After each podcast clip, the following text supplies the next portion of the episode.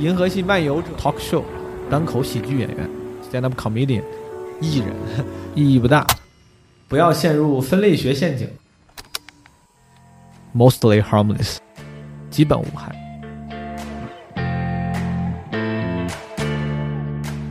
这是我想自杀的第几天，然后我就开始想之前的事儿。我一天晚上撑不住了，我说给李思恒发消息，我说你明天陪我去趟安定吧。然后李思恒说好。然后第二天我们俩谁都没起来，然后这事儿就算了。懒惰让你远离抑郁症。可喜欢做网管那个工作了，特别轻松，很治愈，很治愈。当网管挺挺治愈的，在就是他在所谓的堕落，帮他堕落很治愈。那时候我大学本科，我老翘课嘛，然后有一门课九百页的书，我看一晚上去考考九十七分，我全都记下来。奇葩说本身是个选秀，就跟青春有你是一样的，是你能不能出来各凭本事。咱是不是就是不是就不行了呀？这样的人是不是至少在综艺节目上红不了啊？大家希望看一个不正常的人，但咱们又是一个骨子里很正常，做不到持续不真诚的演那种状态，是不是他妈就这种人在综艺节目上就没戏了？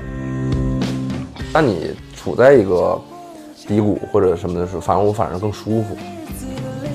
我是想着流动的时间到底有没有穷尽哎呦，What's up，朋友们，这里是基本无害，我是毛东毛书记。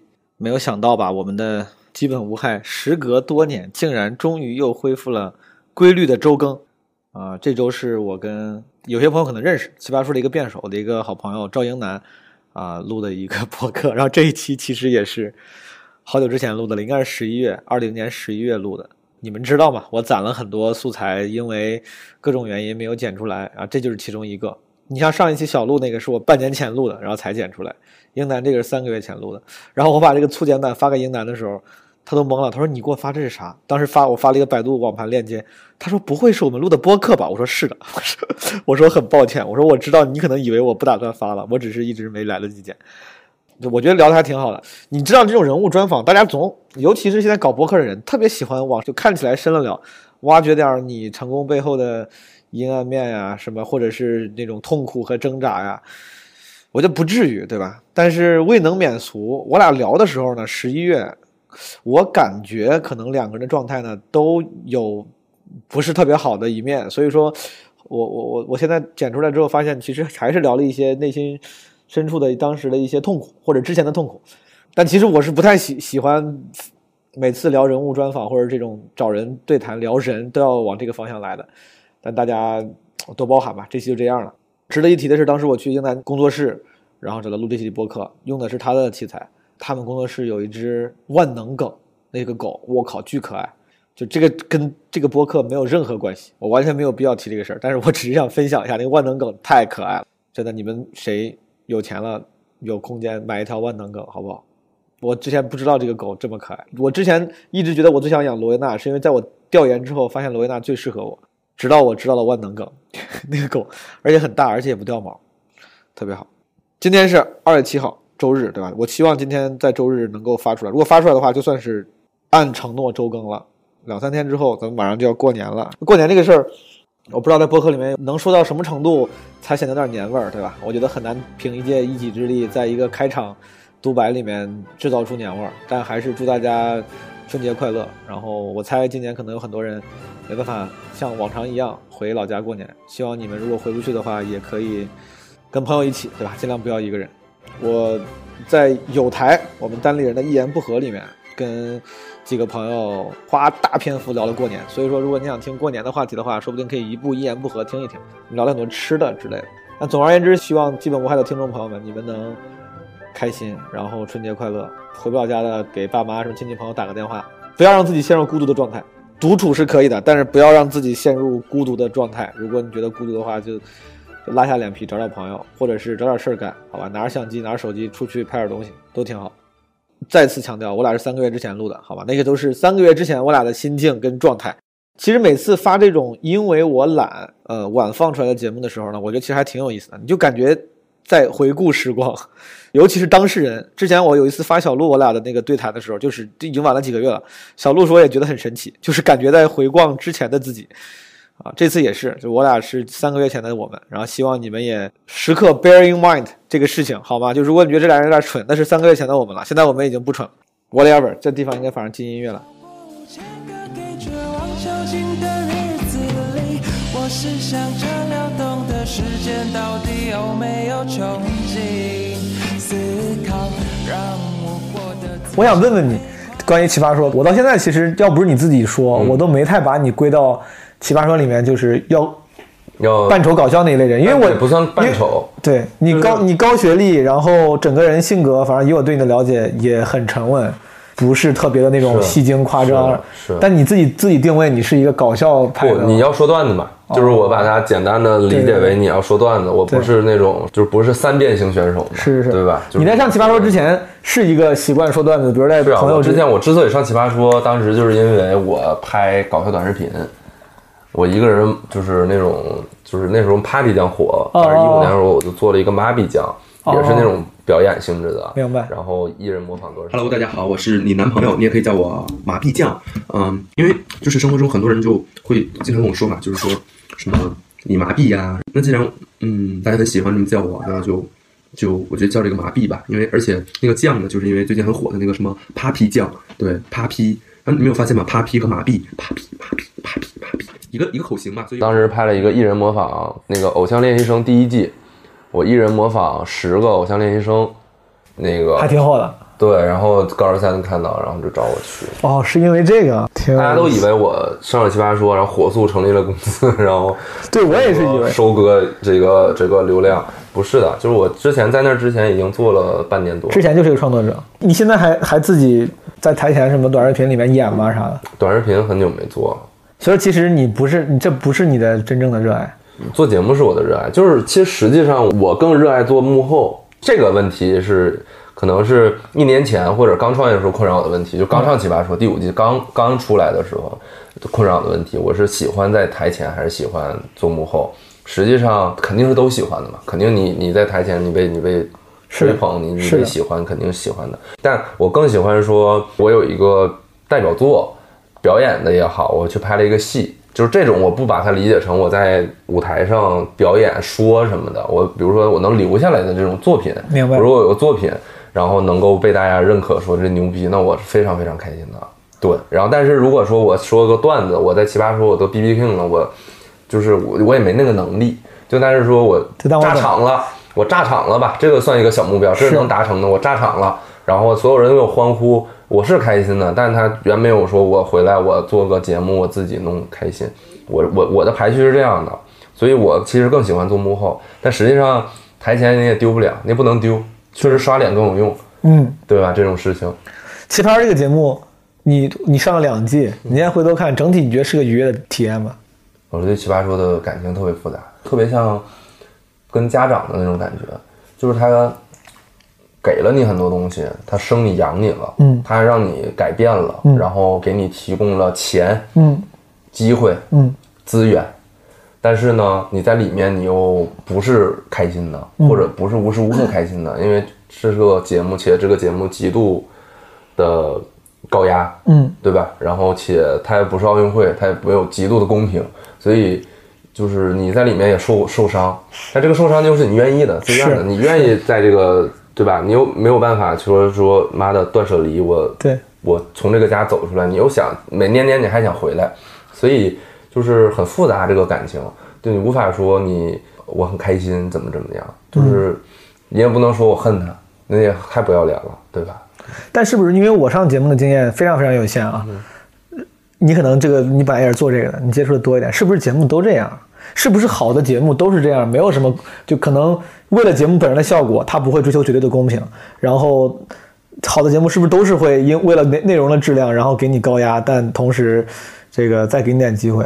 我我觉得奇葩说这一点已经到极致了奇葩说不是，嗯其实我觉得奇葩说已经在这种，就是在节目里面嗯算是把人性发挥到最最光芒的东西了。就是至少他的导演，嗯，他的导演，他的工作人员，且马老师本身，你看，无论他在舞台上他怎么说话，表演成什么样子，但实际上他是个好人。是的。就是导演他也是好人。对，导演都很好。就是奇葩说本身是个选秀，嗯，它就是个选秀节目，是的，所以你能不能出来各凭本事，靠机运，就跟《青春有你》是一样的，是。对吧？所以那你看《青春有你》或者是《创造一零一》更吓人，嗯，对吧？都是后面的资本涉及到的公司，嗯，然后涉及到这个平台，它这个东西更多，这个阻力更大，对，导致它就会更更难受。你看那些 idol，我有很有一些 idol 的朋友，就是做这些有不火的，然后就很很残酷，特别残酷。所以奇葩说算是不不错的了，就是真的就是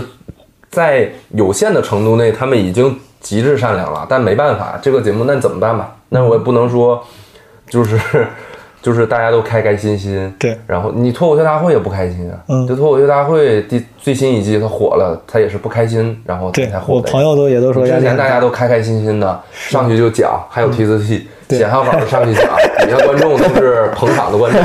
前两季不就是对吧？那就很开心，但是是也就那样。但是第三季大家都不开心了，这个节目就火了。节目都是这样的。嗯嗯你觉得你适合奇葩说吗？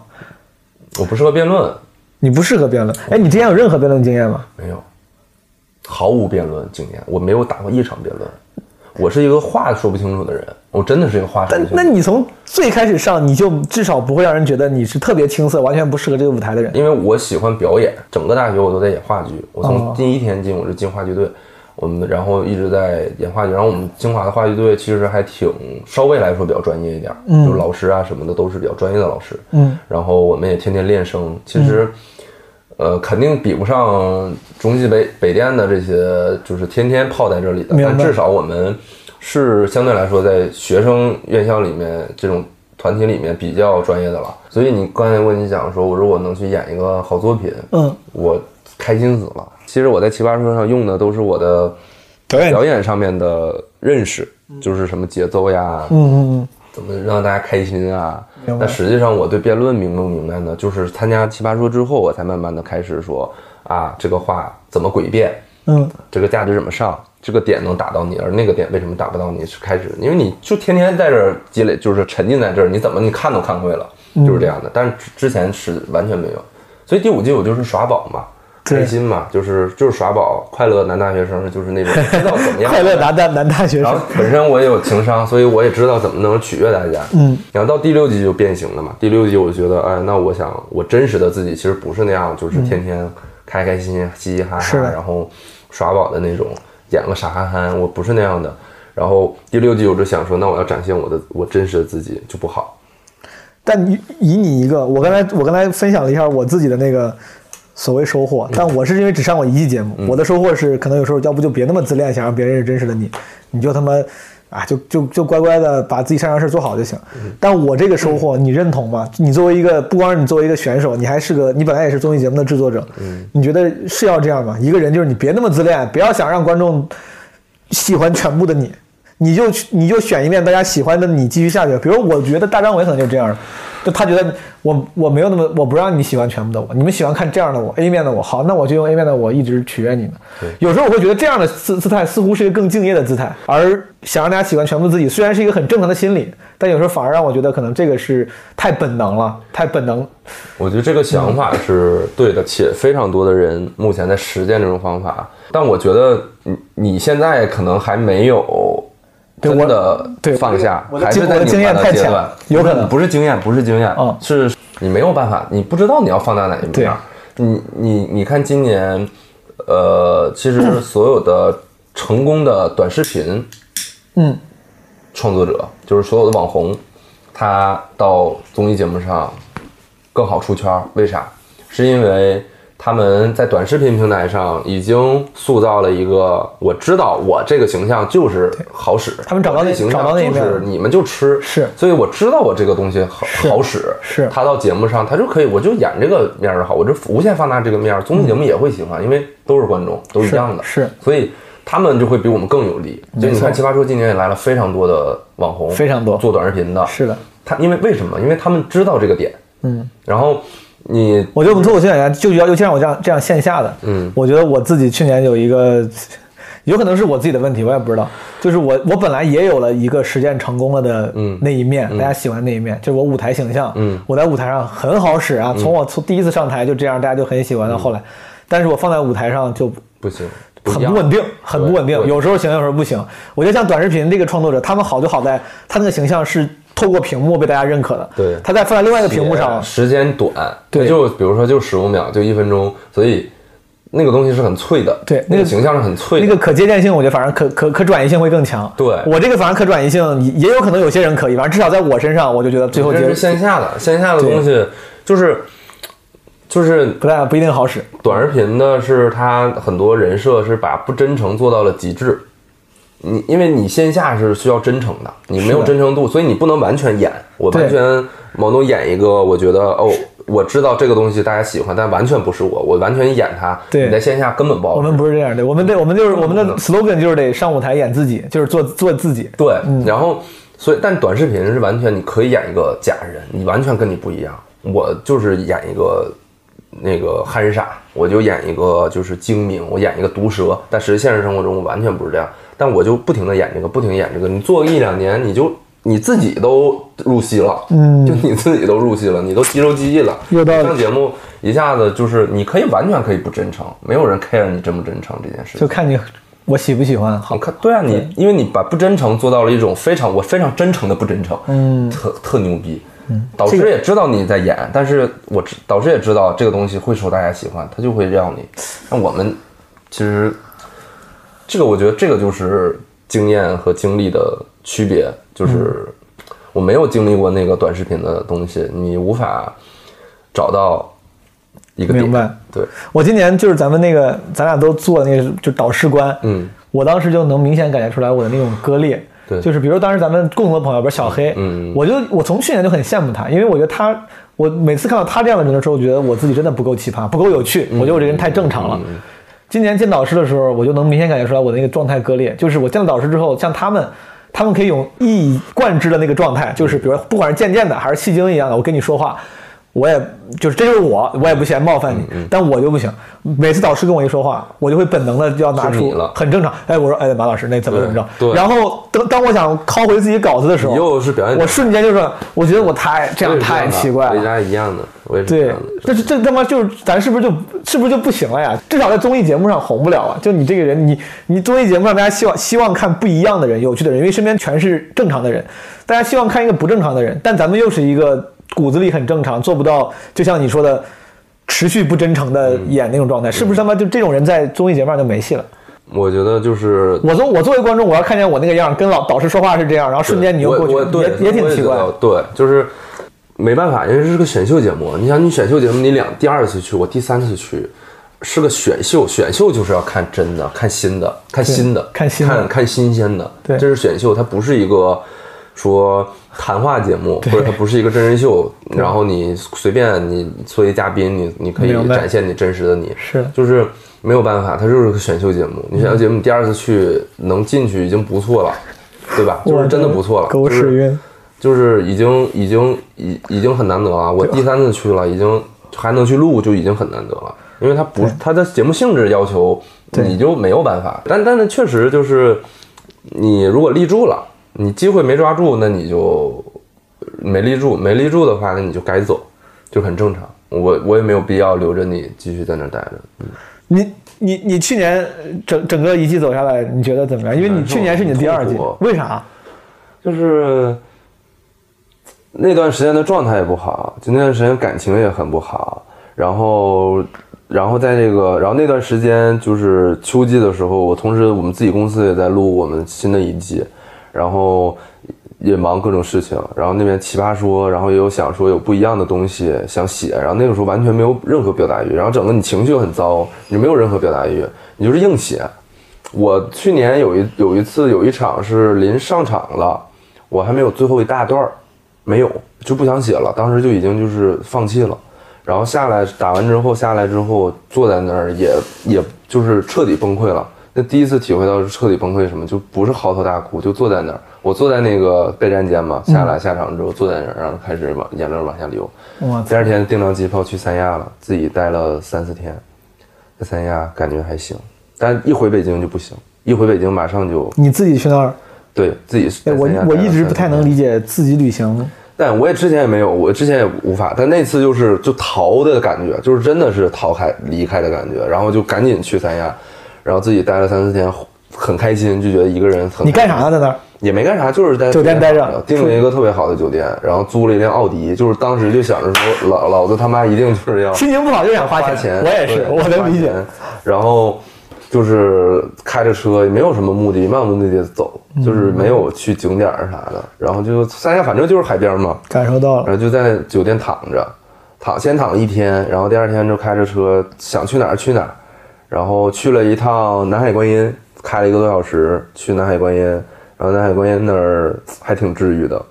然后回北京马上就又不行了，嗯，然后马上当那个礼拜刚回来那个礼拜，然后又去延庆，就去找了个民宿，又待了三天，就去说想就是就是只要回到北京，回到市内，马上就你在干这些事儿的时候，应该几天之后就要有下一轮开始录制了，是吧？然后你稿儿也没写。明显写就就就不行，受不了。嗯，我我今年状态不好，有一大有相当一部分原因也是因为感情问题，所以后来你的感情问题解解决了吗？解决了。还是这个后来人啊就是不是不是不是哦，后来就是，我觉得就是处在一个比较那时候就是比较混乱的一个阶段，就是乱，它不是说不是说那种不是脏乱，是很混乱，就是你的失去了你的整个的生活，你的整个秩序就全乱了，然后后面感觉啊有点像被 PUA 的感觉。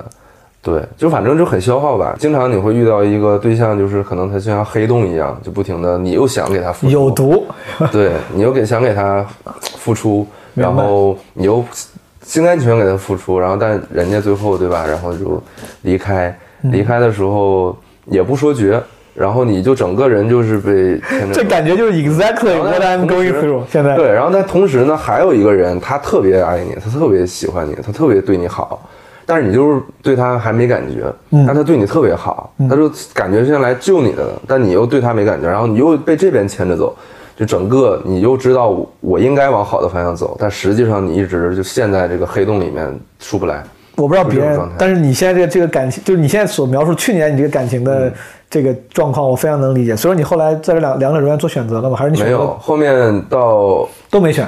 后面我就有一次疫情的时候，疫情那段时间刚我很早就回北京了，回北京那时候还没有十四天这个政策，我就在北京待着，待待着我就觉得自己的这个，我就开始整理自己的人生，发现自己的感情非常的混乱，然后就开始就开始那有一天晚上我没睡，然后就所有的我就都全断掉了，就整个把自己陷入到一个最孤独，但我也觉得最轻松、最干净的状态，因为那时候你也不用工作，是。你不工作，别人也不在工作，所以你完全工作上没有焦虑，对然后感情上也全都就是都 fuck off，然后就都离开，然后重新开始的感觉。对，然后后面再开始，现在就是一段，然后我就说我之后我就要好好好好谈恋爱，踏踏实实谈恋爱，我也不搞那些七七八八，我就是踏踏实实谈恋爱，然后就现在这大半年了嘛，我最近后面疫情我最近也是做了一样的这种自己的决定。fuck off，就是，然后现在就感觉特别好，就是感觉就很很稳定。虽然今年公司啊什么各方面都不好，嗯，但是人整个人的心态，整个的状态是非常非常，你觉得你变成了一个更好的人，所以说就是很简单，现在就没有那么多复杂的事情。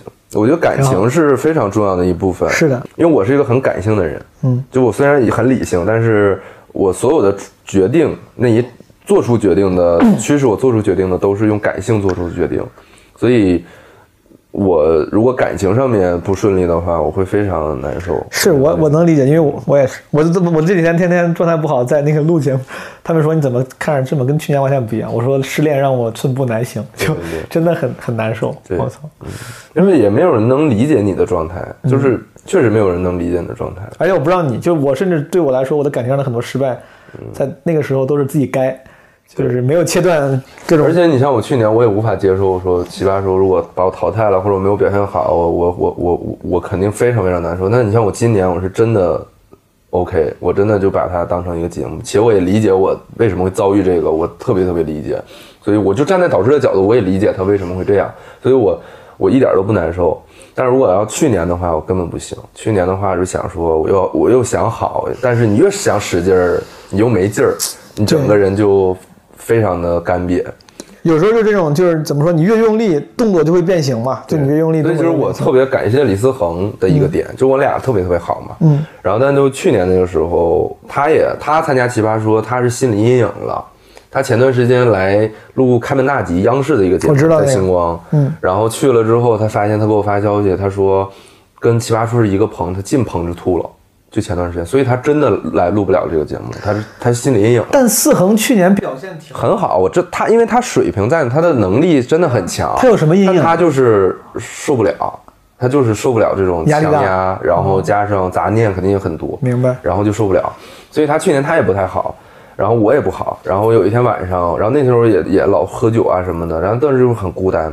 那时候就是每天挂在嘴边的就是喝多了就说我太孤单了，我好孤单。但实际上你身边很多人，然后你就我好孤单，我好孤单。然后我有一天晚上撑不住了，我说给李思恒发消息，我说你明天陪我去趟安定吧。然后李思恒说好。然后第二天我们俩谁都没起来，然后就算了，然后就过去。懒惰让你远离远离抑郁症。对，然后就算了。但去年那段时间特别特别不好。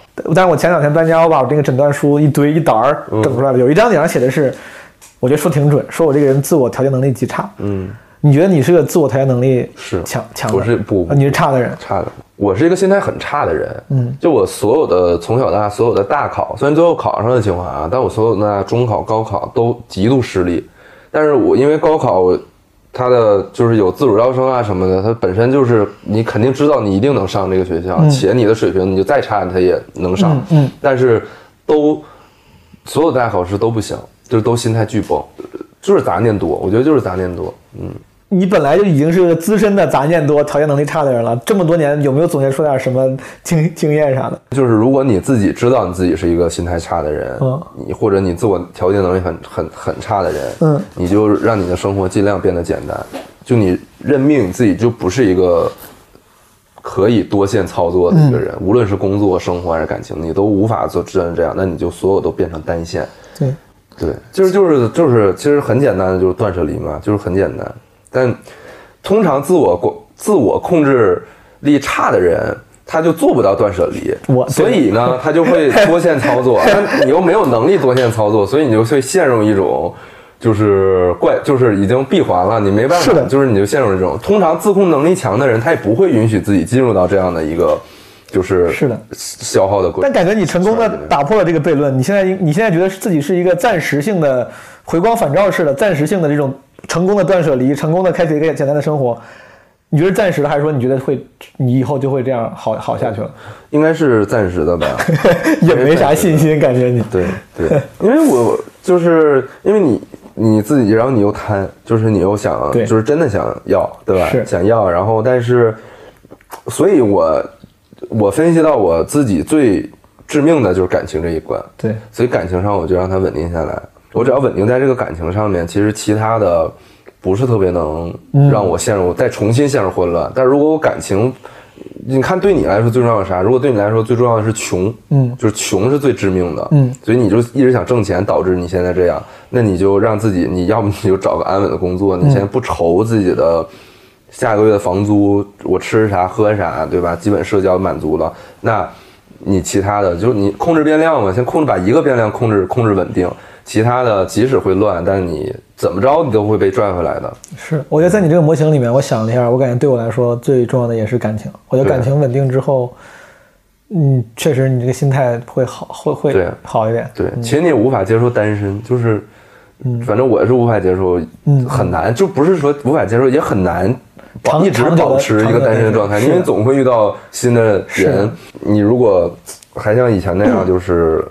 其实都是一样，都是贪嘛嗯。你这个你想说，哎呀，跟他尝试接触接触，搞一下；那个你也想接触接触，搞一下，然后你就都混乱了。对，我自己反正听你这个叙述，我觉得好像之前至少在感情上，我还跟你这样这方面挺像的。所以你现在成功的让自己简单下来了吗？就不贪了吗？至少暂时的真的是就心里不想那些事儿了。对我把它设定成一个目标，就是我把感情这件事儿，不像以前我觉得啊，那我喜欢我就要就要就要那个啥，我现在就把它设定成目标，就我一定要不分心，嗯。然后好好的，我我我做一个好人，嗯。我做一个好的，就是 being 做一个好人这件事情本身也会让自己自我感觉良好，然后让自己开心，很痛苦，是吗？那 当然很痛苦呀，因为你自律就使人痛苦。但 是，对吧？自律不会让，但你不会另外另外一层，就像就像是自我感动，像克克奇一样说，你看我竟然成了一个好人。不会，因为这个东西它不是一个，它是进行时，它永远都是正在进行时，所以它是痛苦的。它是煎熬的，因为它没有一个终点，说 OK，我就要坚持到明年，坚持到十二月三十一号，这个任务就完成了，完成了，我很有自豪感。没有啊，因为你想一直稳定的、持续的走下去，所以它永远是个正在进行时，你就永远要自律，永远在煎熬里面。但你们状态很好嘛，所以这个这个这个这个层面的小的痛苦，给你带来了更大程度的收益，对吧？对啊，对啊。刚才在之前我跟英男聊了，就是你其实一八年刚回国就成立公司，嗯。你到现在公司，你觉你觉个人觉得怎么样？你觉得这个这个发展还在一个好的正确的 track 上吗？我觉得在吧，就是反正你不就是这个公，因为我之前有过短暂的创业经历，对，可能比你现在还久。当时我待了两年到三年。首先我们这种中间就会很焦虑。我们这种行业就是死不了，但也大不了。对吧？你顶头你做成像米味，做成像效果，那你很牛逼。效果都对啊，都要看上这种很牛逼嘛。但是你无法说一夜，就我们这行就是一个情行，就是你做作品，你奇葩说也是一样的，就是它得代表作爆了，然后得一直出作品，嗯，那一直出，嗯，所以这个东西它就是那持续产生，你不可能说我写个程序，我做个 APP，然后各种做的很好，然后等着了大家。全进来，然后指数型一下就起来了，是的，很难。我们这就是个琴行，线性是增长，嗯，对，线就是完全线性，对。然后公司也是扁平化的，就是这几个人，一直都是这样。就我们从刚开始就是这些人，然后到现在也是这些人，也不需要多的人。然后，对，就是你没有啥扩扩张计划之类的吗？没有，就是，嗯，你扩张干嘛呢？就是。你这个东西，这个行业，你你就是搞创作嘛，嗯，你实际上俩人也够。我问你个问题，因为我我在节目正式录之前，我跟英男，呃，聊的时候，他提到，他说聊创业聊太多了，跟别人，我我不太想多问你创业创业的问题，但我只有一个特别想问的问题，就是吃饭了没？这个节目，实话实说，我不是什么忠实观众啊，我看过，但没有特别忠实。但我理解的是，这个节目请的都是。名校的人，嗯，来聊天，嗯，对吧？嗯，你现在作为一个我不知道算制作人或者这个公司的合伙人，你审视这个节目，你觉得这个点真的有意义吗？这也没有意义。你现在往回看，你想要有什么标签，包括你自己上节目，你想要什么标签，最后你的标签都是另一个，你知道吗？因为你。你这就是我觉得就是在这个行业里面待了两三年，然后你会发现一个道理，就是你身上的永远都不是你想要营造的那个东西。所以说那些很多人上节目的时候很费尽心机想给自己立人设，其实最后还是最好的方式是不是就是真诚，然后 be yourself，真的就是让观众帮你找，就是靠天赋嘛，靠天赋和运气，就是你这一下出来，别人第一眼觉得哎你好你是啥，你就是啥了，就是。我们也是一样的，就我没有想说打名校，或者是我们知道这东西很讨厌，是这东西非常讨厌，就是精英名校的东西。但你的圈子是这些，是，然后你一个小成本的东西，你请来的人就这些，要不就奇葩说的，明白，对吧？要不就脱口秀的，就是就你圈子就在这儿，所以你受制于这个，然后加上我们实际上是想做一个类似于。呃，年轻版一点的圆桌派的东西，就是我们真的想讨论东西，无论我们是谁，就是我们也不是说说，哎，这个很好，这个人是北大的，我是清华的，他也北大，我们来聊一聊吧，从来没有这样。对对，但你没有办法，就大家都会这么判断你说你是名校的啊，你。但其实你的标准并没有这么刻板，其实你就想找一些爱思考、能能能一块讨论的这些人。实际上，你看我们的嘉宾，实际上啊，实际上我们请的嘉宾会避免名校。就是每一季，每一季可能就做，我们会做一两两三期，就是请，就是这种老师啊，或者是名校毕业的学生啊，剩下的全是社会人士，就是全是就是各各种各样的都有。但最后被记住的也是，那可能我们也最擅长就是这个东西，对，就是我们也理解了这个，就是最后你可能擅长的就是做名校、做教育、做知识付费。我们现在也在做知识付费的东西，在做私域流量。就我们一开始最鄙视的东西，但最后你发现你就适合做这个。我不知道你会不会觉得不吉利啊？我是没有这个顾忌。如果这公司倒了有一天，很正常。如啊，如果这公司倒了，你你还会想你会想再次创业吗？我觉得就是你没有避免。我觉得创业就是你一旦创业，你就会一直。之前我我跟我合伙人我们也是这么说的，嗯，但我他妈就，你现在现在回来上班，踏实上班啊。你也没有踏实上班啊，也是对啊，也是就是很难，就是可能我比如说倒了，那去找个工作，找工作的话，我也无法踏实上班。但是也是为了积蓄其实我为什么选择创嗯业，就是我当时在国外的时候，我上过一段时间班儿，当时在律所，嗯。上过一段时间班儿，我就想尽办法请假，每天我真的坐不住，嗯。我我就在那儿，我无法进行重复性的，就是我理解。在那儿坐着，然后我就想尽办法请假，最后我们的领导都着急了，因为我们当时还是一个学生项目嘛，嗯。到律所的实习的那种，嗯。然后领导说说我要跟你学校汇报了，我觉得你身体情健康情况有问题，他们很重视这个嘛，说我要跟你学校，我怕担责任，我要跟你学校汇报了，我觉得你的身体健康出现严重的问题，因为我没事我就跟他说我。感冒了，发烧了，嗯。我心里我不开心了，我抑郁症了，我家里出事儿了，我就跟他们这种情况请假，然后最后他就就这样，就那时候我就知道我自己很难，就是踏实上班。踏实打工，就是这样啊，一步一步的这种。那你如果这个公司倒了，你就就是让你哪怕养精蓄锐，再开启第二个瞎折腾的那个嗯 新的旅途，你瞎折腾会看命吧会创业我真的还是会？看病了，就是真的看病。你想得很开啊，我操，你真的想得很开。我今年就是下半年开始，我就有一个开始萌生一个想法，嗯，就是我觉得我突然有个，我以前就只是焦虑，我以前特别焦虑，我跟你讲，我以前特别特别焦虑，但那时候焦虑就是焦虑，纯焦虑，然后你也肯定你有焦虑具体的事儿。然后你有危机感，你觉得、哎呀自己赚不着钱啦，或者怎么怎么着了。嗯是。然后那，我今年就是实际上整个的，无论是说收入还是公司啊，都在往下下下坡路走，因为这不好做呀、今年。但是我今年没有那么焦虑，但实际上有危机感了。我觉得这是两两两两种事儿。我觉得我现在二十五嘛，就你说刚才说我很年轻，但其实再过两年，就我的学历红利和年轻的红利都没了。嗯，没有人会再问你说，哎，你清华毕业的，我高看你一眼了。没有人会问你你哪毕业的了。你现在到学社会上，谁会问你说，嗯对吧？说你某某哪个学校毕业的，没有人问我问你了。有没有人说，哎，你三十了，还挺年轻，未来可期呀、我的天，不要这样吓我！今年本来就是年龄焦虑最重的第一年，今年是我年龄焦虑的第一年。对啊，就没有人会这样啊。然后我就想说，我说我明年我要就是无论如何吧，不挣钱我就卖下来，我要学习嘛。所以我我以前是一个根本不读书的人，我现在这这几个月我就开始读书。那你真的很聪明啊！你根本不读书，但你他妈一路到清华，然后出来创业还挺成。就我只读就是我我是一个考试型的人。我那天跟他们讲呢，我说我那时候我大学本科我老翘课嘛，嗯，然后有一门课九百页的书，我看一晚上去考考九十七分，我全能记下来。其实我知道老师要考啥，就是我就有这个，就这就是我的天赋，所以用用尽了就上清华嘛。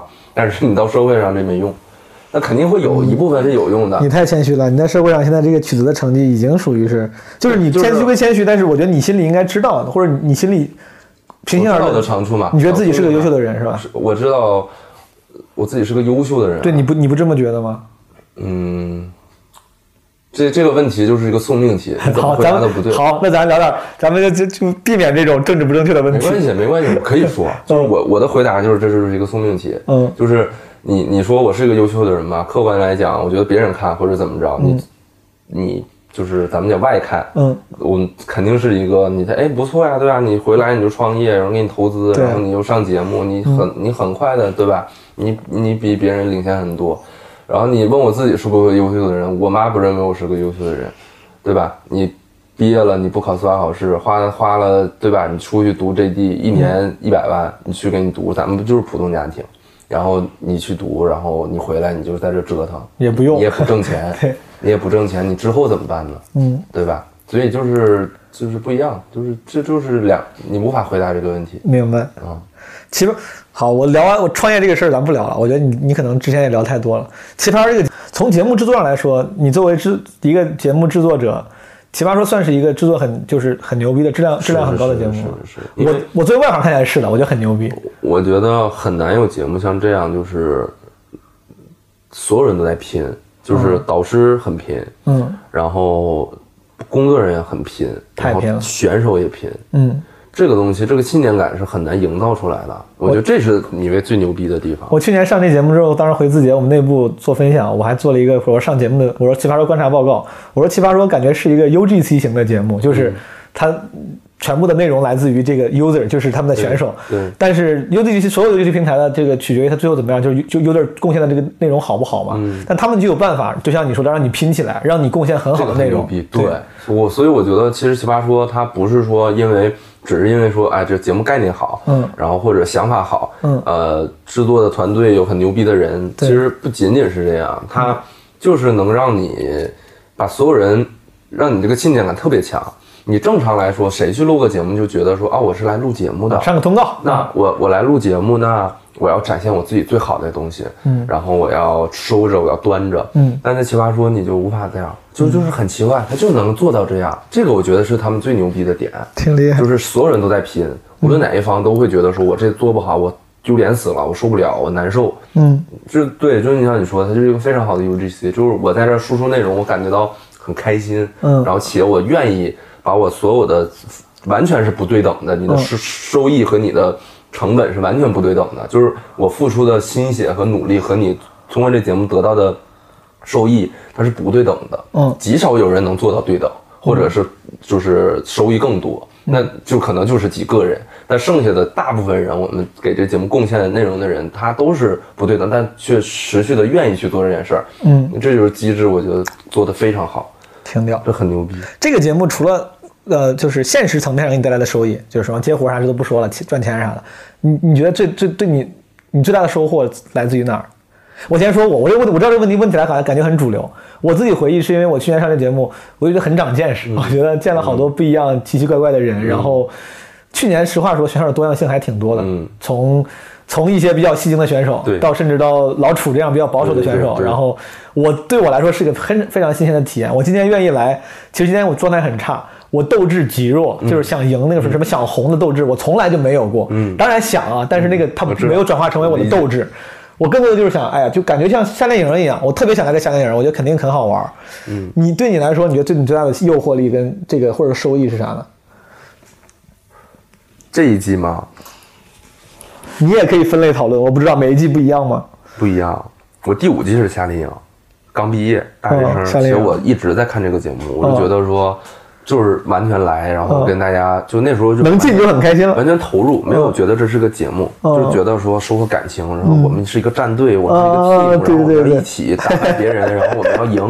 那时候就是这样，打游戏的，嗯，对。然后到第六季的杂念非常多，我要通过这节目，我要更好，我要赚钱，我要赚更多的钱，我要更好，嗯。就是这样。第七季今年我就觉得我自己，首先我对自己有个认知，我觉得我自己水平好更好了比以前，嗯。然后且我很有我我有自信了，就是我这一季是真的照这一季我才有自信，我就说他妈的，你让我你要是让我辩论，我绝对能，我能我能，如果说你给我大部分人我都能我都能赢，就是或者是我都能把我自己展现的不错，嗯。就我自己现在有这个自信了，以前完全没有，明白。然后我也觉得我现在很状态也很好，所以我整个的状态精神面貌是想要过来展示的。这一季是真的想来展示的，结果到第一关导师说：“我怎么觉得你现在这么丧啊，状态这么差呀、我说：“现在是我状态最好的。”但这就是，这就是就是没有办法。我说：“那我理解我理解，我理解。那我但我也很很快就我我也接受吧，所以对他也没有冲击到我的太多的就是心态上的东西。哎，导师那轮我咱俩一直没聊过，谁给你的票？最后呃，徐老师和刘晴。刘晴啊，刘晴那哥们儿看来还挺好的，刘晴 也给了我票，虽然他们啥都没问。对我好惨，我去了五个人，老导师三个人，一个人都没给票。我当时以为其实我也觉得我没有必要再就是那个再再再就是非要死皮赖脸的再来，嗯但我就想说第七季来就是我我在台上都说了嘛，我说我是来画句号的，我真是来画句号的，心态真是来画句号的。我说画在哪儿不是我决定，我说是导师和观众根据规则决定的，所以画在这儿我觉得也可以，无所谓。我我在台上说的，我操，很很得体，你这个你这个太得体了，我然后马老师我丧，我我说我说没有，我说但我的心态今年的心态确实这样，哇你，你这么一说，他们说不定是希望看到那些很要的那种言论。我当时我一我一直想维持一个体面的状态。当时我第一轮门神官就被王雪跟陈明举了，我当时稍微多说了一句，我我好像就稍微就是说挽留了。我说哎呀，我说能，我说我感觉还今天状态不太好，能不能？他们说这确实很抱歉。我当时啥也没说，我说好谢谢。我当时就已经尽量维持体面了。然后导师官也是那个，我说我可以再讲个什么什么。王老师说啊，就是大概意思也不就婉拒。嗯，我就啥也没说。我说好的，那个我说了呀啊。我说完之后，所有人都没有给我亮票。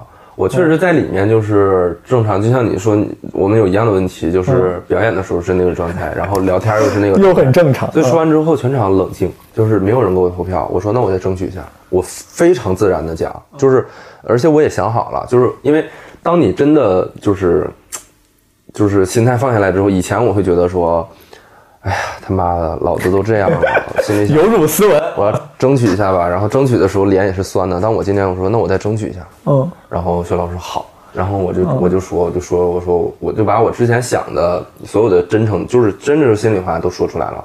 我就说我来画句号啊什么的，我说我就争取一下，我想进的呀，我不是不想进。然后我当时被待定，我也是想说你要是要我，我就好好弄，对。我就我这一季一定好好打，我一定会很好，我也自己知道我会我会输出好的东西。嗯，然后但你不要我，我就走。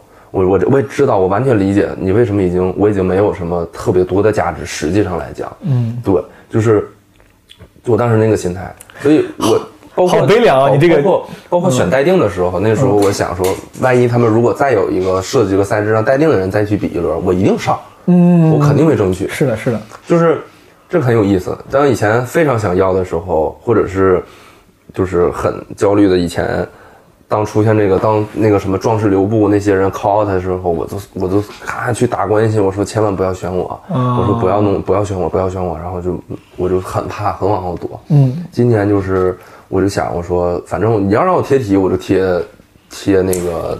我我也但也不会贴那么熟的嘛，对对对贴我肯定我也会贴一个就是我觉得值得的，嗯，那我不会说选一个随随便便的，明白我也不认识是谁，然后可能水平一般的。我今年就是这么想的，那没机会，那没办法，那之后再说嘛。之后有有，如果你没问过很多次的问题，吧？才，就如果明年还还来，你还有可能来吗？今天导演问我说你还来吗？我第第六季的时候，我我第六季最后一次采访我就说，他说你还来吗？我说不来了，因为那时候状态太差了。嗯，然后他，然后我这次被淘汰，我这次被淘汰可逗了，那个。不也有很多被淘汰的人嘛？那大家都就是哭啊，这个那个的，然后我就出来了。出来导演导演很难过，就是咱们待定待定被复活之后那个那个，对对对，啊然后我的导演很难过，然后他说他说，然后他就看着我，然后他说他说你怎么这么灿烂呢？然后我就意识到是不是有点表现，就是对吧？我是不是应该就是真的就是表相当于表现的别那么难过？嗯，然后我说我说我说那个我说我说对不起，我说我说我说，但我确实是 OK，我确实很 OK。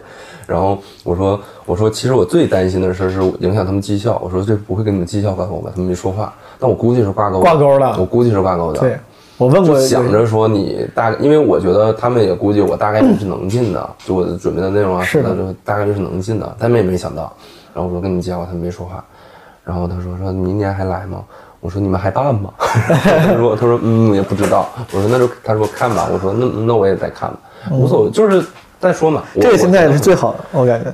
对，就是，但是实际上也会想说，哎，那别人会不会觉得你在故作潇洒什么的？我会有中间会有一途一度有这种杂念，是哎，别人会不会觉得你在故作潇洒呀？嗯，我然后我自己也会问我自己，你是不是在故作潇洒呀？嗯，然后我就在我说最早一天被淘被待定被那个啥，就其实不不是很就是不好的结果嘛。嗯，然后我就回来我就睡觉，睡觉我就当时我睡觉之前我就想说，如果我明天生病了，或者我整个状态很不好，那我一定是故作故作潇洒。那我第二天起来啥事没有，非常正常。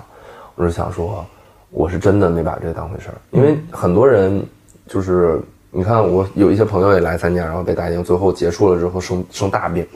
我包括我跟高嘉诚第一次我们第五季一 v 一不是他不输了吗？输了之后他回去生病，生大病，能长疮就全长了，就是非常的，因为火你知道吗？火一直被你压着，能理解你状态给出来，然后当你一下卸下来的时候，你全上来了。然后我这次虽然我也很很也压着，然后也是很盯的状态，很紧的状态，但是结束之后就结束了。所以我我我能理解这种开解自我开解，因为我自我当时也是的，就是虽然我没有你经经历的多，但当时我是门神官就被淘汰，嗯复活待定之后，我待定之后那天去咱们就是咱们要从待定里面捞人那天，嗯我状态巨好，我不知道你能看出来吗？就我还挺开心，大家各种聊天。前一天我完全不那样，嗯然后那天我就各种聊天，就是因为我真的觉得我已经我当时已经想通了，就就肯定不可能，我当时就肯定不，我三不可能三个老导师都没有给我票，复活也复活不到我头上，肯定是新奇葩。没想到后来最后一个把我复活，就我那一瞬间脸上笑容全没了。本来咱们待定那个区，我感觉大部分人都很沉重，旁边那个区人声鼎沸，李佳瑞坐那儿已经都对我说你这个区全部都只有我，只有我跟旁边那哥们儿，我当时也不太熟，我就聊得很开心。我说你看，我说他们都在那说咱们这边区这么沉重，我说都还是有有期望。我说我早都不想了，没想到后来喊着我的名字之后，我一下他妈那个状态从轻松变成了我一一点笑都没有了。嗯就是我后来导演说，他导演说你还在这儿，就是意思是喊你还装逼蛋，就选、嗯选中你了，反而你在这儿不开心了。我说我就觉得何德何能，对对对 我就觉得前两前两轮也就那样，你把我复活了。我又不是你，你要说五条人对吧？大家都很喜欢。你被淘汰之后，大家这个就是众望所归，把你复活了。你还不如走了呢。对你这种非众望所归还复活两轮，大家在节目上看完之后，就我觉得肯定会不骂有黑幕都是好的了。我跟你说，我当时想，我说我他妈这给我复活复的，就是我当然开心，我当然想进了，但是我又觉得好像不是众望所归那种，就感觉走的非常战战兢兢。对对，嗯当时在那之前，我也挺挺想得开。呃，我本来想跟你聊点那个嗯焦虑跟迷茫，但你没、没想到你说你今年状态特别好。你去年焦虑跟迷茫，除了除了感情，有别的原因吗？我跟你分享一下我的我之前因为在你也在国外上上过学，我在国外待的可能时间稍微久一点，嗯我上学工作待了大概六年。嗯我觉得有可能是待了几年，而且是在价值观成型期，嗯就让我嗯被资本主义思想所荼毒，嗯就自由自由主义思想很盛。嗯我觉得年龄什么无所谓，户口什么无所谓，就这种在大家看的很现实的东西，我都觉得无所谓。嗯什么晚结婚啊，什么年纪大有啥？那边人三十多岁读研究生很正常。对，然后毕业之后先干点奇奇怪怪的工作，然后三十多岁回去读研究生。对。所以说我我我我这个心态，就当时我爸一直说，他说你该结婚了，然后结婚，我一我心里一点点压力都没有。我说我不可，这没必要。我说爸，这我没有必要。然后年龄焦虑也没有，我觉得年，我说我挺，我一直觉得我挺年轻的。今年之前，虽然我去年就三十周岁了，但是我一直觉得我跟刚毕业几年没啥区别。我见到一些九五后的朋友，就我一点都不会觉得我比你老，对然后我会觉得咱们就一块玩吧我就是这种人。今年他妈不知道为啥，突然就变得突然觉得自己老了。我今年老最最常发出的一个感叹就是年轻真好，不是故作老成，就是真的心里会觉得我操，是。老了，然后人家怎么这么好？这个人才二十五岁啊，这个人才二十三岁，我就觉得你咱俩哪怕同样在这个节目上是错了，我第一个脑子想的都是，我说他还有五年时间，对对对，然后五年之后才是我这个年纪，他有五年时间时。我跟一个比如说前女友分手了，我想的是，比如他比我小个六七岁，我想。我我我跟他分手，他还有七年时间可以谈好多人。到我到我这个年纪，他应该已经变得很好很好了吧？对对对，我就总是有各种各样的年龄焦虑跟压力，觉得自己年纪大了、老了，然后觉得年轻的朋友不想不想跟我玩，觉得跟人玩不到一块儿，就各种各种奇怪的那个接受了。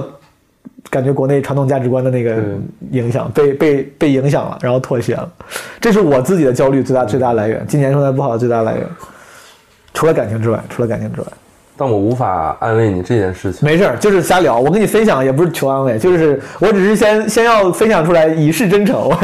对我无法、对，就是因为我身边就我经纪人，我很重要的一个，也是一个工作上面的同事，也是特别好的朋友。嗯，他就是今年三十岁，嗯，然后无比焦虑。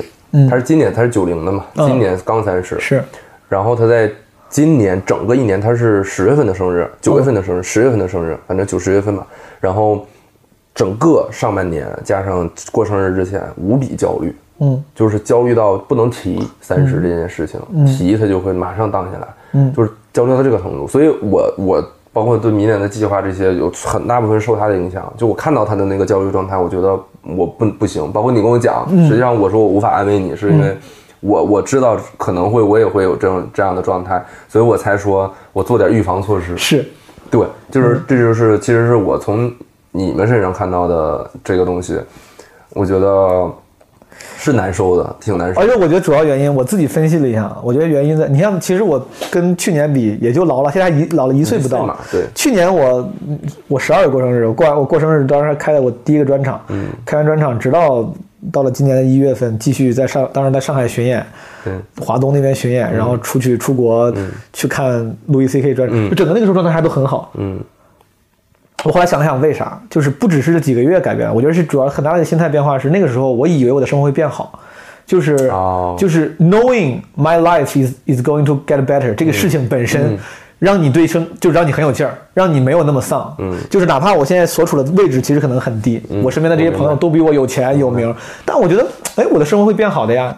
我一因为我一九年过的至少让人嗯很乐观。对。其实我起点不高，我但是我一九年开了作为一个脱口秀演员，开了半专场，开了专场，还上了节目。对。我觉得哎，我这个挺好，我生活在变好，就感觉也前面有期望。嗯我就今年我不知道是不是因为上半年的这个原因，然后在家待的久了和各种和感情的失败，我瞬间就觉得我我我最近上台第一句话总是我说我不知道诸位的二零二零过得怎么样，我说在我身上没有好事发生。嗯就我的二零二零首先没有好事发生，但更重要的是我。好像脑子里没有期望，我好像也并不觉得以后会发生好事。这件事情让我极其焦虑。如果说哪怕我现在那个嗯绝对的所处的状态很差，嗯，但是我觉得以后可能会变得更好，我应该也会挺开心的。所以说你你的这种好状态，是不是因为你对未来还挺乐观了？你对未来有期望吗？不，没有呃有期望，有期望，有好的期望。有，肯定有。那挺好就是我觉得就是，虽然我也不知道是啥，但是我现在就觉得说，呃，你你有没有觉得 my life is is getting better？就是这种这种感觉有吗？没有。我我我以前会有，嗯所以我还会很焦虑。嗯，到今年我就没有了，就是我我说实话，我就佛了嗯我现在 不是佛了，我我现在就是我不会觉得说我的生活会变好，我就会有期待，我没有，然后我就会，我真的会心态就不好。嗯你当你我是一个这样，我从小都是这样一个人，就是我要考在很前面，我就很难受，但如果我在很后面，我一定，然后我知道我想追上去，我也不知道能不能追上去，嗯但最终都会追上去的，就是但但就是以前也不知道，这句话就就很霸气，感觉。以前。也不知道，就是当你当下的时候你是不知道的，嗯。但你处在一个低谷或者什么的时候，反正我反而更舒服，嗯。我就是这个这样的，有点受虐倾向的那种感觉，就是因为你有很多次应该是从低谷爬上去的成功经验，所以说你用归纳总结，你就会觉得只要在低谷，那么一定会变好。因为我觉得低谷没有人对我有期待，嗯我对自己也没有期待，然后我就会特别轻松，嗯，对，反而会好。我是这样的，就是你像去年往以前，就是我觉得，哎呀，对吧？上上节目，公司融资，然后所有人觉得，哎呀，你很很很好，你很有很有能力，很那个啥，嗯然后我觉得不行，我就觉得很焦虑。嗯然后今年就是都不好，然后都很不好，然后但我就觉得说，哎，挺好的，挺轻松，很放松。嗯，我最喜欢的日子就是疫情那段时间，我特别开心。我能理解。我疫情的时候是最开心的一段。因为刚才你说了一句话，你说那个时候你不工作，但是别人也都不工作对，。那时候我就想，我说我不用，我没有在工作，对但是别人也没有在工作，是的所以完全没有压力，是的，我也是特别特别特别开心。我那个，因为我一直有社交焦虑，就是我自己不太爱 social。嗯我每到周五和周六晚上，如果我没事儿干，其实有时候我就会觉得自己很 loser。我觉得别人这个时候在外面灯红酒绿，然后 social 玩儿，我在家一个人啥也不干，我就会。但是疫情那段时间，我觉得你们也不出门，对我也不出门，我在家待着特别爽，我就一点那种焦虑都没有。对，嗯，然后加上我今年，我以前是一个特别喜欢 social，特别喜欢出去纯 K，天天待着。嗯，这今年都没咋去，就几乎没有去过。你们去干啥呢？我我插一句，就是喝酒啊因为我老听老听说，好像这个我不我不知道能不能说什么演艺圈、文化娱乐界，嗯，大家特别需要去 social 去纯纯 K 待着，好像你们大家在很多人都住在纯 K 一样。对啊就你们就是去就就是就是聊天啊，就是说话玩啊，维持每每每次都一样，但是实际上他确实是开心吗？当下肯定是开心的，挺且我现在我也不觉得那段时间在虚度时光，我就觉得挺开心的，挺好挺好。但是就是，但我今年就是很很少，也是因为物理的物理上你没有办法去了，嗯前半年，然后你就戒掉这个东西了，然后到后面我就不想去了，我就觉得没意思了，我就突然这事儿就没意思了，在我这儿，然后我就觉得说天天在家待着打把打几把王者荣耀，然后睡觉 挺开心的，然后看个电视，吃个外卖，挺特别好，特别开心。我现在就是这个状态，对，就是挺好。就是，嗯，对，就反正就是，然后然后我我我我我，然后我今年下半年也是上奇葩说之前，然后我就开始萌生，我说我想我想写书，我想写小说，因为我其实文笔还行，也毕竟肯定，我觉得你也肯定也还行，就是对吧？大家 受过课程教育，肯定都会写点东西。但是我我今年就是想想写东西，然后我最近就一直在想我要写什么，怎么写。就是我我我想写，就是我想把我整个的这个过程，我想把我所有，因为我觉得我是一个特别对的人，嗯就像你说你是个优秀的人嘛，我是一个优秀的人，我一直在走着看着特别正确的路。嗯，我想把我所有阴暗的想法或者所有该做这个选择，结果我做了那个对的选择，那个选择我没做，但这个东西我又不知道，我想把这个东西变成小说写下来。你想，你其实你把你想把自己做对的每一个选择都都都选择那个错的那个方向，然后把它推演下去。对，牛逼！哎，我觉得你可以讲脱口秀的。我觉得你要是愿意面对自己的阴暗，你之前看脱口秀专场吗？什么国外那种，看的不多。你真的可以，回头我推荐你几个专场，你可以看一看。我当年我当年之所以上台，就是因为看了一个我觉得特别好的脱口秀演员，就不是因为那个，我觉得国内现在就是。特特别奇怪，中国成了一个就古今中外 stand up 单口喜剧行业，没有像中国现在一样，就是像某种程度是一个偶像打造行业，嗯。因为那个公司因为效果的存在，对对对。很多人因为想红想想成名来干这个。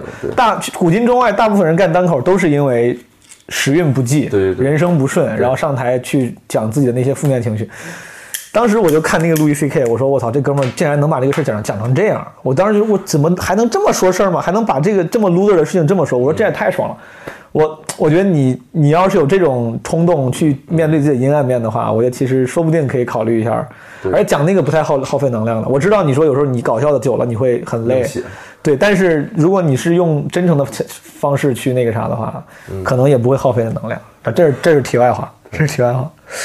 我就想开头就是说，这是我想自杀的第几天，然后就是就开头是这样的，嗯，然后就是自杀之前的一个，呃，然后就是相当于是开头就是我现在想想自杀的第几多少天了，然后一直在家里待着，然后我就开始想之前的事儿，然后讲我之前的事儿，然后就一个 loser 的状态开头，然后把以前的所有的东西。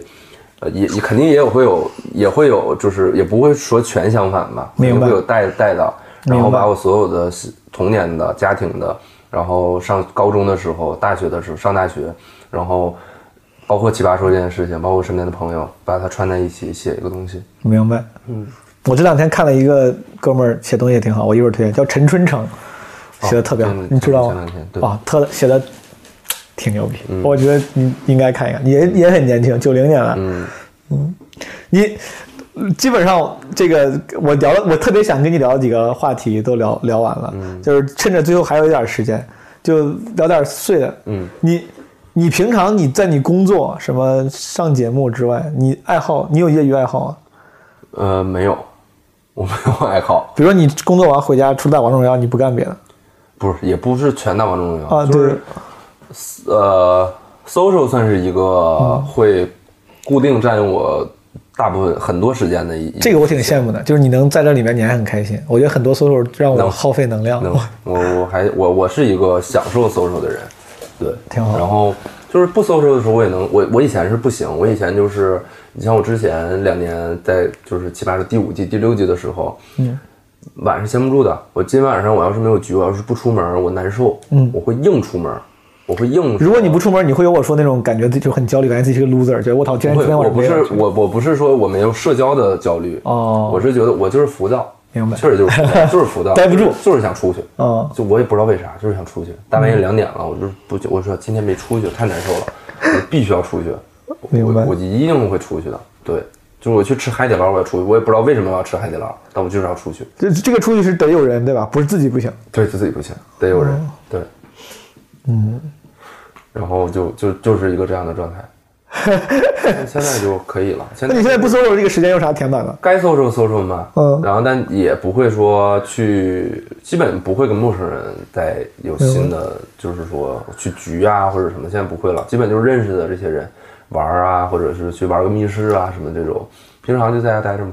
你一八年回国到现在应该都在北京，嗯，北京待了两年，我之前就大上大学也在北京。对，你喜欢北京吗？你在上海常待过吗？没有，我但我挺喜欢上海的，我很想去上海。就是我你为啥不喜欢北京？不是不喜欢，就是没感觉，就是太待时间太久了，就没有感觉，就是一个地方，嗯嗯，就是真的就是怎么说呢？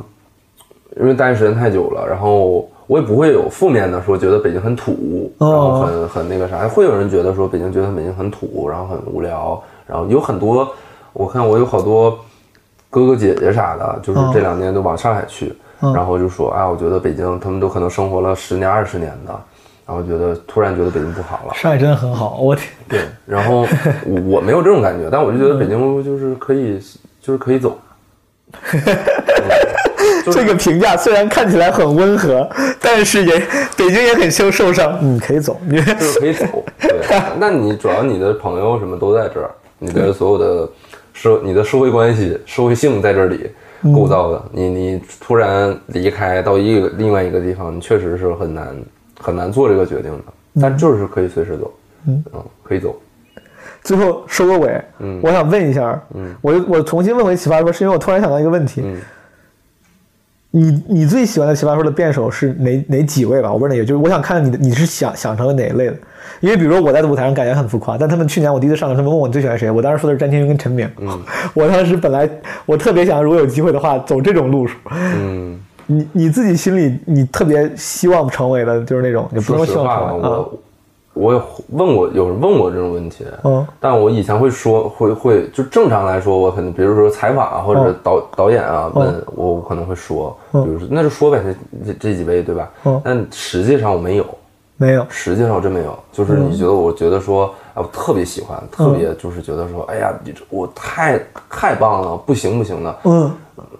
因为你看傅首尔太熟了，就是熟到是。熟到整个他已经没有什么偶像的那个性，但你就是个朋友，对，就是很很好的就是姐姐姐姐，就是就是这样，就是是。他能力很强，但你不会说，哎呦我我喜欢到不行，就是那种说风格啊啥的。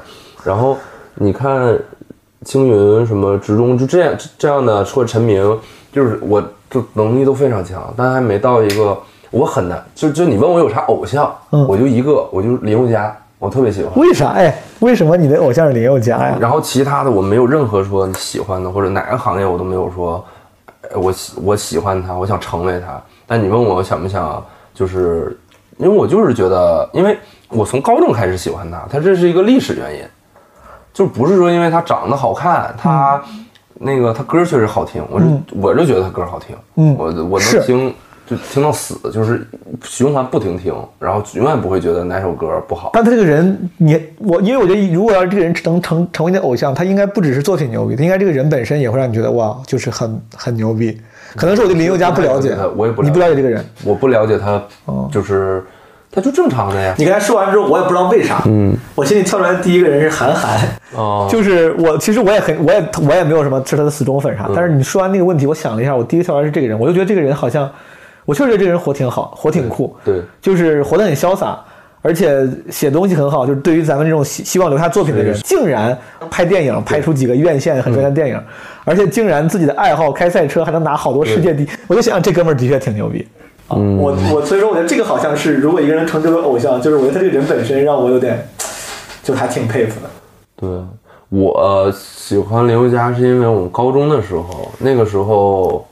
情窦初开的时候，嗯，然后因为林宥嘉，因为我们共同喜欢林宥嘉，然后结识了很好的朋友，嗯，所以就这个东西一直延续，就这个情感一直在被放大？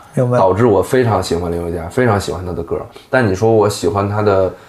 他的生平他也很简单，就大学生参加选秀，选秀一下火了，是。然后华研又很会包装，然后把他包装成个禁欲系、忧郁的那种，然后那样。然后他本身他唱歌一开始也不行，到后面慢慢慢慢，现在是一个特别好的一个唱功很好。然后他的所有的歌，他是近几年才开始创作，之前的那些歌就是好歌，也都是华研买过来或者给他包装成整个系列唱片。华研做做做音乐确实做得好。就是整个的体系，然后给它包装的特别好。我不会羡慕说他人整个人，就是说，哎，他很牛，像你说韩寒这个那个那个都很强啊，不会这样。明白。但是想说，我如果成为一个有人能因为我能结识到知己，或者能结识到这个挺酷的你喜欢一女孩，然后你们俩都喜欢我，因为喜欢我，然后你怎么怎么着，就是我觉得这个还挺牛逼的。挺浪漫。对对对对对。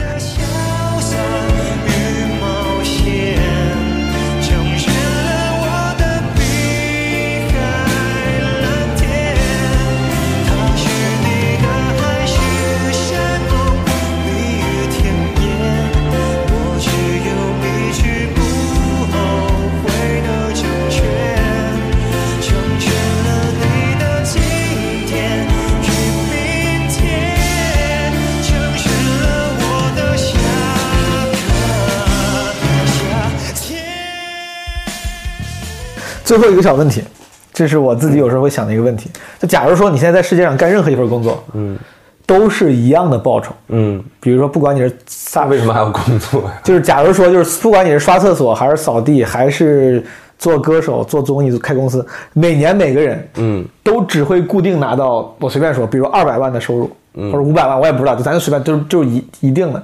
嗯，你会选择什么职业？其实我这个这个情境的主要目的就是想知道，你如果不考虑物质收入，你最想做的是什么？我就去海边待着，我特别喜欢去海边待着。当然，就你什么都不干当然也行，但是你总最最后你总是可能想会想干点事儿吧。就是比如说我的答案，我之前一直答案是我想做演员。就如果说就是演戏是吗？就就演戏的那种演员，哦，那我挺挺我喜欢演戏的，对，你会选择这个吗？就假如就是做什么都是一样的收入，做什么都是一样的收入还要，工作。那或者我也不知道，你 你也可以对，在海里工作，你也可以去海，你可以海边开个民宿，我我我也可以把它当做工作，去海边当个冲浪教练也可以。但是我想知道，如果你非得选一个不以物质为变量，你会选择什么工作？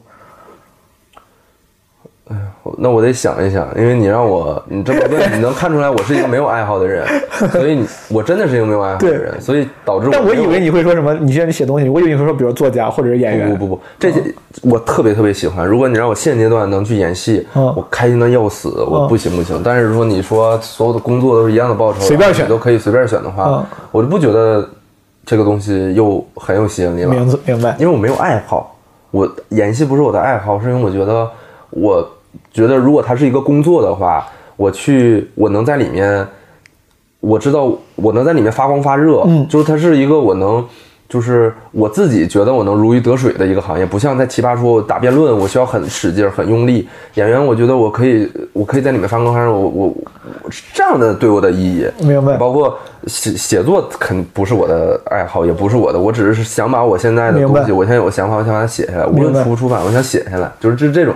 所以你说，如果是这样的一个问题的话，又因为我没有一个爱好，说我喜欢开赛车，所以你我这每天开赛车不用考虑什么，我就可以。那你喜欢 social？那比如你开个饭馆、开个 KTV、开个洗浴中心，这也可以算呀。但这你会选吗？我不喜欢 social，我只是可以享受 social，这又是两个概念。就我不喜欢 social，明白就是比如说你今天组了个局，你说英能来吧，嗯来了之后可能我都不熟，我会很不自在，或者我不太想去。对但是你非要让我来，我去了，我一定会很享受这个地方，我会把它变成一个让我享受的，我会说啊来玩玩来。但你你问我说现在就有局，你去不去？我说我不去，明白我不想去，就我可以享受它。你有这个享受的能力，但你对，本身意愿但是我本身你说都不熟，我我去干嘛呢？就是我不想去。是的。我想一想啊，如果可以想一想，硬选一个，这个答案可以改的。反正我我只是对，这就是个玩的，这个挺有意。思的。嗯，我想这哥们儿是谁？我这是你不记得我，哦，刚才那个角角度都没看出来。第五记得我。我操，你真的是真的是个年轻的男大学生，嗯，那时候真的是，好年轻哦。这是我。虽然你现在并没有老很多，但那个时候感觉明显就多了一些青涩的感觉。对对对，那时候就大学，确实是大学生啊，刚毕业，对我跟英男在聊他的那个这个办公室里面的一个抱枕上的，这背后是谁啊？傻也是我，，what the fuck？你 就也是当时。我想一下啊，大家可以多，你先想的时候我帮你做个广告，大家可以多支持英男他们做的节目。吃饭了没？还有别的吗？你们现在开始做播客了对吧？你们开始做播客矩阵了好像。对，我觉得就是 B 站可以去搜“巨有钱的饭”，巨有钱的饭，朋友们。然后播客就搜“有文化电台”，有文化电台就是有好多节目。他们的这个办公室是，就是特别温馨，然后有一只大狗特别好，叫万能梗。嗯，万能就是什么都能做 PPT 的 万能梗。这个这个这个真的是一个狗的对种类的名字对对对哇，他们那个狗真的太可爱了，我之前不知道这种狗还。不掉毛，对，要我要找到这种就这个狗就会荣升我最想养的狗之一。本来我 本来我经过经过调研，我给自己选好了，我最想养的狗是罗威纳，因为我的标准就是第一不掉毛，第二是不是小型犬，嗯，然后第三就是很适合，对，就是不能还很乖。对，这个太好了，我觉得那个万能梗，朋友们你们搜一搜，可乖了。太可爱了。干嘛呀？我觉得什么都一样，太难了。但你肯定不会什么真，如果哪怕哪怕不是我逼你选这个职业，我猜你也真的不会就闲着啥他妈都不干。后面可能还有五十五六十年呢，你真的什么都不干也不会，你肯定会。我现在跟你说，我说你不管干嘛，我每个每年都给你二百万，你肯定会找个事儿干一干的，对吧？哦，每天都不干嘛，你都给我二百万，就一天都有二百万固定进账，一年干什么是吧？一年啊，啊、不是不是，不能也行，也这个问题也可以吧 一？天给我两百万，那也我也可以，我去干嘛是吗我也可以问你，就是钱怎么花？可能这个问题这样问，说不定也能从某种层面上勾出来，让我们推测出来你。那我知道了。如果你说你每天都给我两百万，哦你固定，反正你每天有进账两百万，你会做什么？如果这样我就啥都去做一下。这我就当时我眼脑海中想的，因为我感觉我有点像像狗撒尿似的。嗯我特别想就是说这个东西，我当时就想，我那我现在去做做做做一部戏，做一部就是我自己认为好的东西，嗯然后不又不考虑成本，对吧？嗯反正一天要两百万，嗯我就做一个好的戏，嗯然后做完好的戏，OK 了，那我再去演一个好的戏，嗯然后呢，我要去，比如说我做公司太累了，对吧？太太太费劲了，我就去那个，而且很很很随机这件事情。比如说我，那我就再去那个，比如说我再去写本书，嗯然后我就把我想要做的事情都做一遍。嗯，对，但我当时让我一直做，不行我。当时选演员其实有点是因为这个，我当时是觉得，当然我想的可能是，后来我朋友跟我说，他说你说这不是演员是明星，嗯就因为当时我老看很多明星演戏的时候，就是能因为演戏体验很多不同的人生，嗯你知道吧？就是我我要我演个武打片儿，先去学学什么打拳，什么像张震啥的，对然后有些人演古装剧、演演战争片儿还要学打枪，我就觉得就是好像演戏这个事情能让你在有限的时间里面尽量多体验不同的人生。对虽然那个人生是虚假的，但我觉得好的好像对我来说挺有吸引力的。我们的话剧的 slogan 就是在高高低低的舞台上体验人生，在别人的故事里流自己的泪你。们这个 slogan 太长了，我怪不得都没人记得住。什么？这是你们公司的 slogan 吗？不，我们话剧队哦，在高高低低的舞台上，其实就是你后半句，就是在别人的故事里流自己的泪。对对，这个这个挺好的。嗯，所以说现在呃你你你说的这个什么都是，但是如果给你这个禁锢再强一点，你还是想不出来了。就比如只能选一个工作，对，就。必须选。你现在必须选一，直做，就一直打个比方，现在我每年给你五百万、五千万，我这样行不行？但你必须一辈子就只能干这一件事。未来十年，吧。只能干一件事。我先告诉你，未来十年得选个事儿做，我每年给你五千万，你现在一分钟之内必须选完，要不然地球毁灭了，地球崩了，一分钟之后。十年只能干一件事。对五年行不行？我给你让让五年。嗯，未来五到十年只能干一件事儿，你现在赶紧选一个，不选的话，地球毁灭。你和你爱的人，我们都不在了，地球不在了。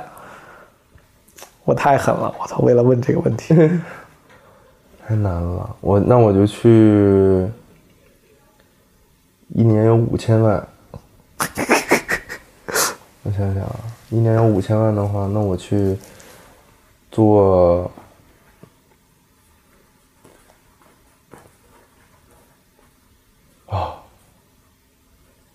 我去做直播带货吧。我你是疯了吗？我直播带货难道不就是为了赚钱吗？你已经有钱了。不，我觉得如果有五千万的话，我就去做主播。哎，你这个答案挺好。你会你会做带货主播还是演艺秀场主播？不？可以，反正那你要做主播。现在都差不多了。对你怎么着，就是直播带货的那种主播。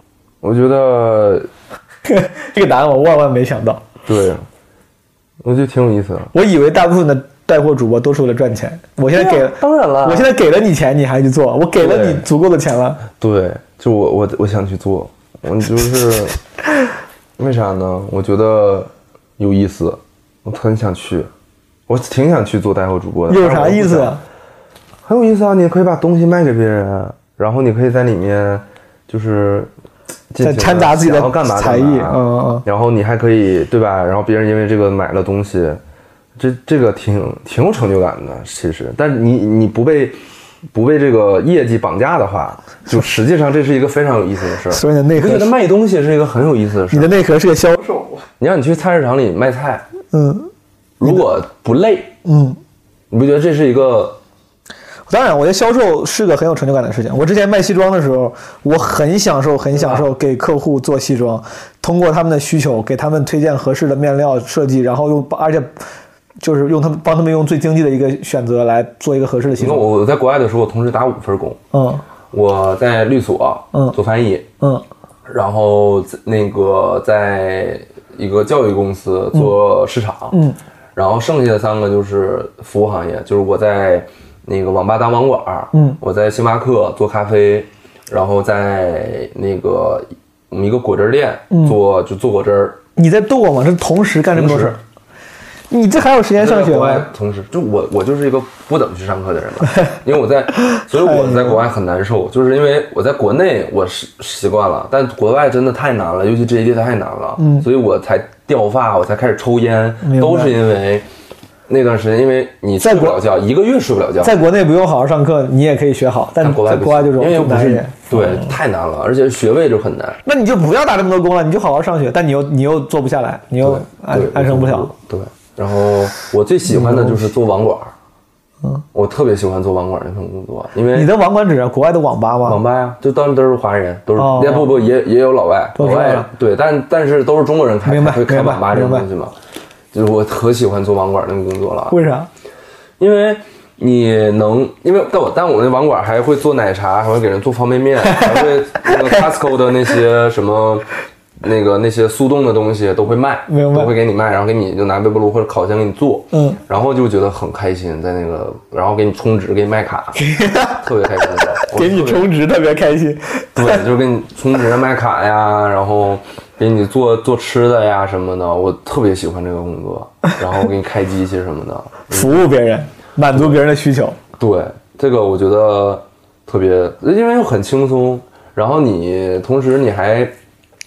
比如说你给人做奶茶，他点个，反正都是垃圾食品，或者 Costco 那些东西，你知道吗？就是都是又很便宜，是，然后，但你就很开心，你给端过去，然后那个你看他吃，他很邋遢，整个人就是天天上网，嗯对吧？就那个状态，但是你很开心，你觉得嗯，特别轻松，很治愈。很治愈，当网管挺挺治愈的，服务别人，给别人带来提供价值，很治愈。且他在就是他在所谓的堕落，帮他堕落，很治愈。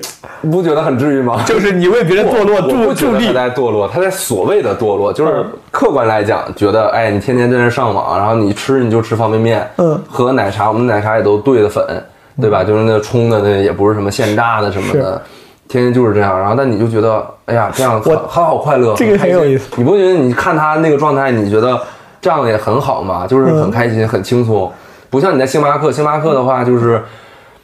它整个，尤其还是国外的星巴克，它就是更那个很严格的，嗯，然后整个就是非常，就是反正挺紧张的。然后我在果汁店，就是华人开的一个果汁店，就完事就压榨你，我整个双手全肿的那种，就天天消毒水里泡，然后然后那种搬搬搬这搬那，打扫卫生什么的，就很苦，就是苦工。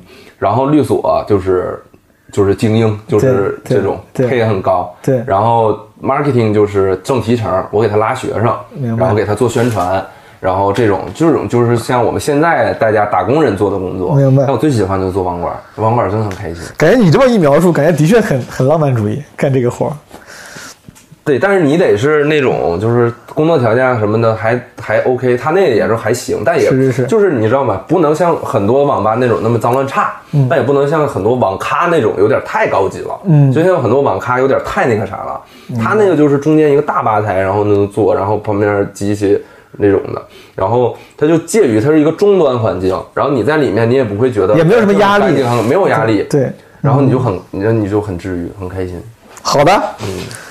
我们这期节目就先这样吧。好感谢赵英男这个想当 带货主播，我操，真的这个我真的没想到，喜欢当网管，希望当一个带货主播。我们这一期的基本无害到此结束。朋友们，我们我可能之后再跟英男录一下他的电台，到时候你们也可以关注一下，你搜搜一下他的几个电台，具有文化电台了。好，朋友们就这样。好的，朋友们，谢谢你们收听这一期的基本无害。呃，如果你对这节目感兴趣，然后想加入听友群的话，可以加我们的一个微信号，叫 Marvin 的 Boss，拼法在就是这期节目的那个简简介里面，show notes 里面有，M A R V I N T H E B O S S。Marvin 的 Boss，他会把你拉到听友群里面，好吧？然后里面就反正大家没事会瞎扯淡，然后呃，我和一些其他嘉宾主播有时候也会在群里就瞎聊天呗。所以如果你有兴趣的话，可以加 Marvin 的 Boss 加听友群。如果你有什么建议，尤其是在过年期间，你有什么企划，有什么建议，欢迎在评论区或者是群里面提给我，好吗？谢谢，春节快乐！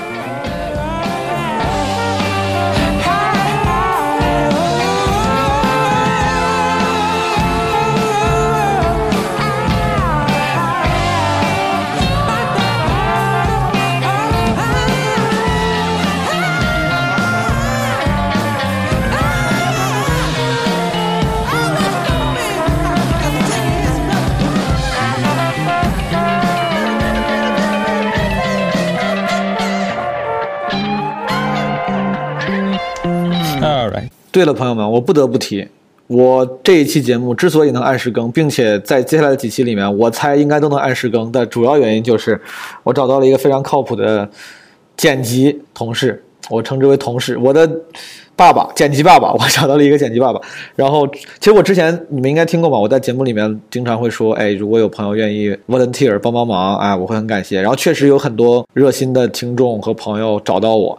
后来之所以我没有往下推进，不是因为你们不够好，就真的只是因为最重要的一个原因就是不在一起。很多朋友就不在北京，然后热情也够，能力也够，但不在北京。有些还是还有在国外的，我觉得这个就可能很影响工作效率。所以我当时就一直我也很很犹豫，然后很难过，我就哎呀没有找到合适的。然后这次呢，有一个这个新的剪辑同事，他就又有专业的剪辑能力，同时也是基本无害的忠实听众，同时他还在北京，然后沟通非常方便，让我们感谢他。这个他的 ID 在 show notes 里面。然后今天的片头啊、以及整个节目的就是安排和剪辑都是他搞的。这个片头呢，我们还在不断的打磨中。就是我知道这个片头可跟之前，你能明显的感觉出来跟之前不一样，对吧？啊，跟之前风格也不一样，而且明显更精致了啊。但其实可能我们还会尝试不同别的风格，就所谓的互联网创业精神，小步快跑，快速迭代啊。所以说，你如果觉得这个片头不够好，那你也对不用担心，我们会换的，我们会不停换的。